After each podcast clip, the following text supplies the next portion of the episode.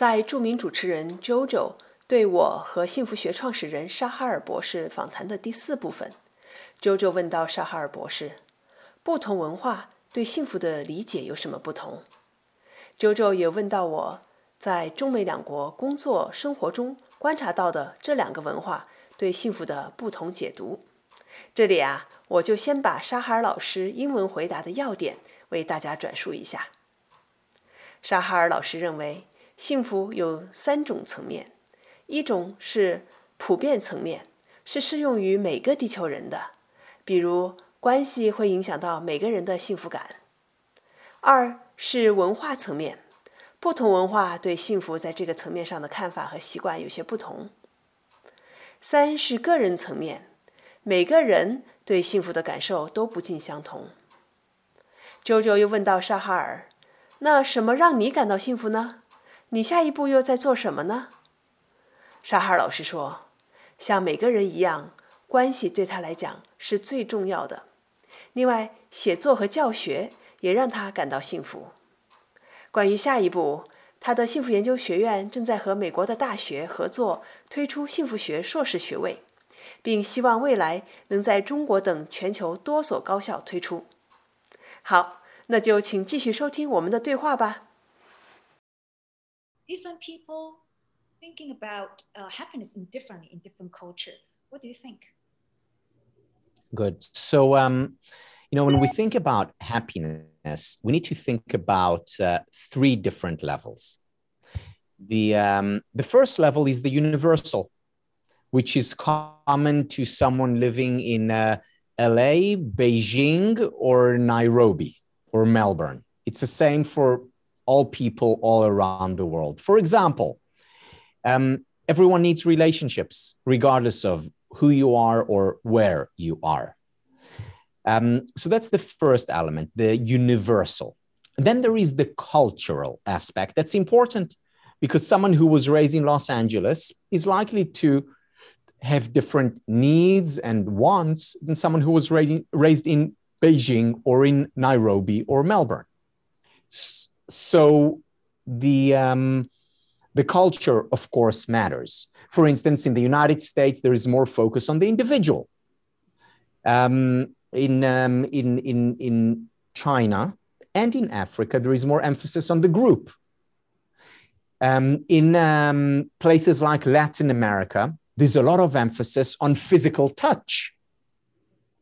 Um, in uh, places like uh, Japan, less so.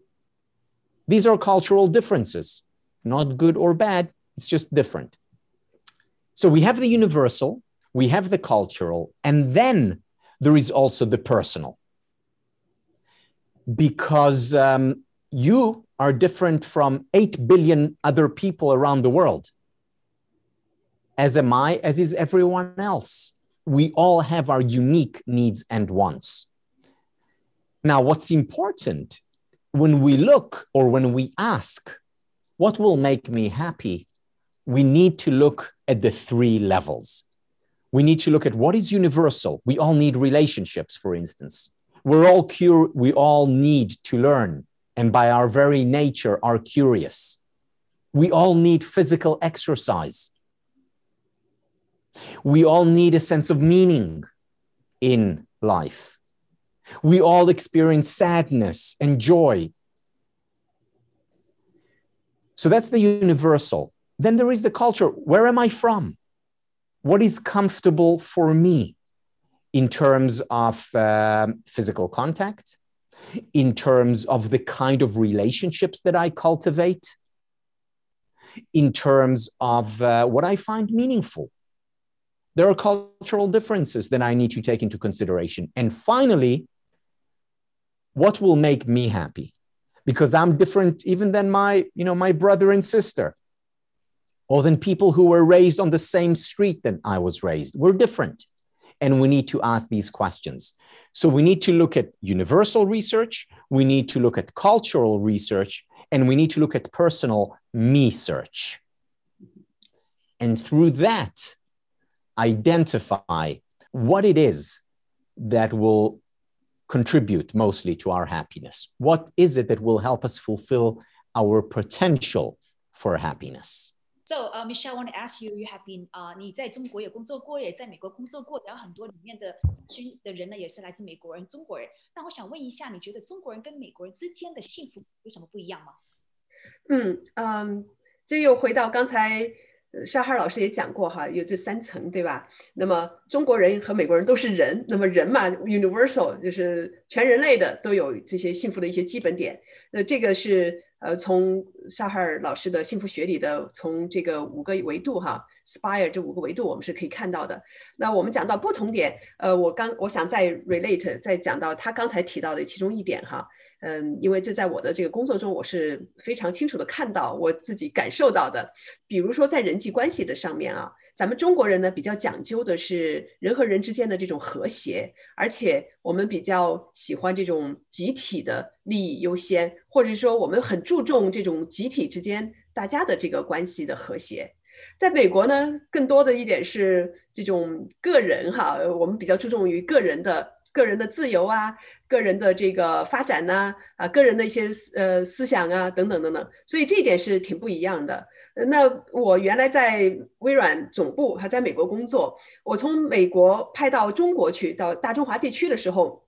当时在我自己身上，我就发现了一个问题哈，因为我去的时候呢，我觉得我自己是中国人，我在中国长大的嘛，虽然在美国住了很长时间，哎，我觉得我是中国人，但是呢，在美国这么多年呢，我其实也带上了很多西方的一些思维方式哈，一些思想。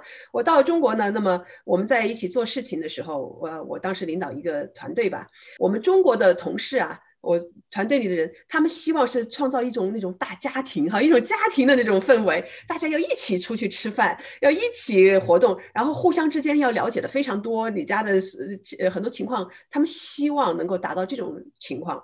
那但是在美国呢，因为我们是比较啊讲究的个人的自由、隐私等等等等，其实在美国我们同事之间没有那么多的哈。业余之间的这种很深的交往，所以这一点也是我学到的啊。那么在幸福的角度上，我们中国人追求的，呃。我说的是大部分人哈，我们追求的是这种同事，就是说同事工作关系之间的这种关系，它可能更深一些，它牵扯到很多我们的私生活方面，我们互相之间的这种融洽，然后我们团队的这种融洽。那么在美国呢，我们可能会要留多一点这种啊每个人之间的这这个距离哈。我我说的这个距离不是说呃我们的这个思想上距离，更多的是说呃私生活的干预以及这个时间上的尊重啊，尊重人家下班以后。时间，人家要回人家自己家里，要有他自己的事情，我们不要说强行的拉着一起去做很多课外，就是呃下班以后业余同事之间在一起的这种活动，所以这个是一个挺大的区别。当然还有其他的一些区别哈，我们在这里就不先细说了，我指出这一点来。嗯。What makes you happy? I'm very curious now.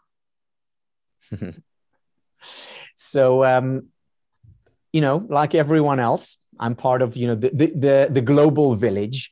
Uh, it's relationships, whether it's uh, relationships with my wife, my children, my extended family, uh, and my friends.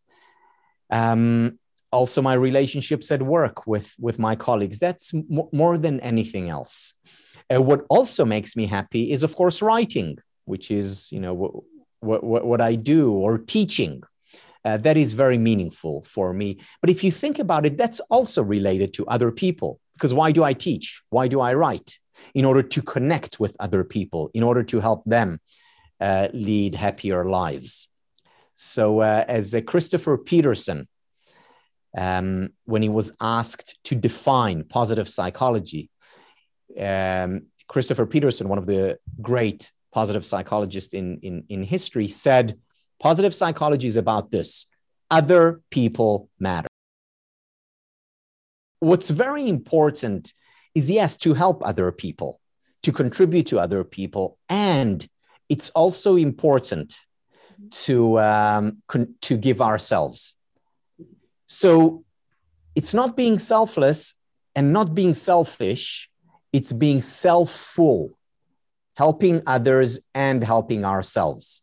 And you know, Confucius uh, talks about how if we want to bring harmony to uh, our state, we need to first bring harmony to our family. And to bring harmony to our family, we must first bring harmony or virtue to the self. In other words, Confucius was talking about the concentric circles from self outside. In other words, he was talking about not being selfless only, he was talking about being selfish, thinking about your own virtue, and also being selfless, thinking about others. Mm, yeah, very, very. So we're all one of this part of the same uh, world, part of the same system. And we need to take care of others and take care of ourselves as well. So that's why very important. We should have a good relation with ourselves. When we have a good relation with ourselves, we will be happier. And and then we'll have and then we'll have a better relationship with others as well. Yeah, that's the secret. So what's next right now in your life? Yeah. Um, so right now, what we're focusing on at the Happiness Studies Academy is, uh, in addition to the certificate program which we're offering, is to offer a master's degree in happiness studies. And um, that master degrees is about establishing happiness studies as a as an academic field, um, a field that's taught in universities uh, in uh, the U.S., Latin America, China, and uh, and around the world. I hope that ten years from now there'll be dozens, if not hundreds, of uh, departments in universities in China and other countries teaching happiness studies. Thank you so much today. Uh, after talk to you, I feel happier. And also I want to appreciate you because you make this world happier. Thank you so much for Dr. Tal and thank you for Michelle today to come to Jojo Garden for the interview. I look forward to talk to you next time. Thank you very much, Jojo. Thank you, Michelle. Thank you. 谢谢 Tao. Bye bye. Okay, very good. Excellent. This is good. I got it. Okay. So I know you're I, I have I know. I have to run. yeah. I Thank you very much, both. Okay, thank you. You. Bye-bye. Bye. Bye bye.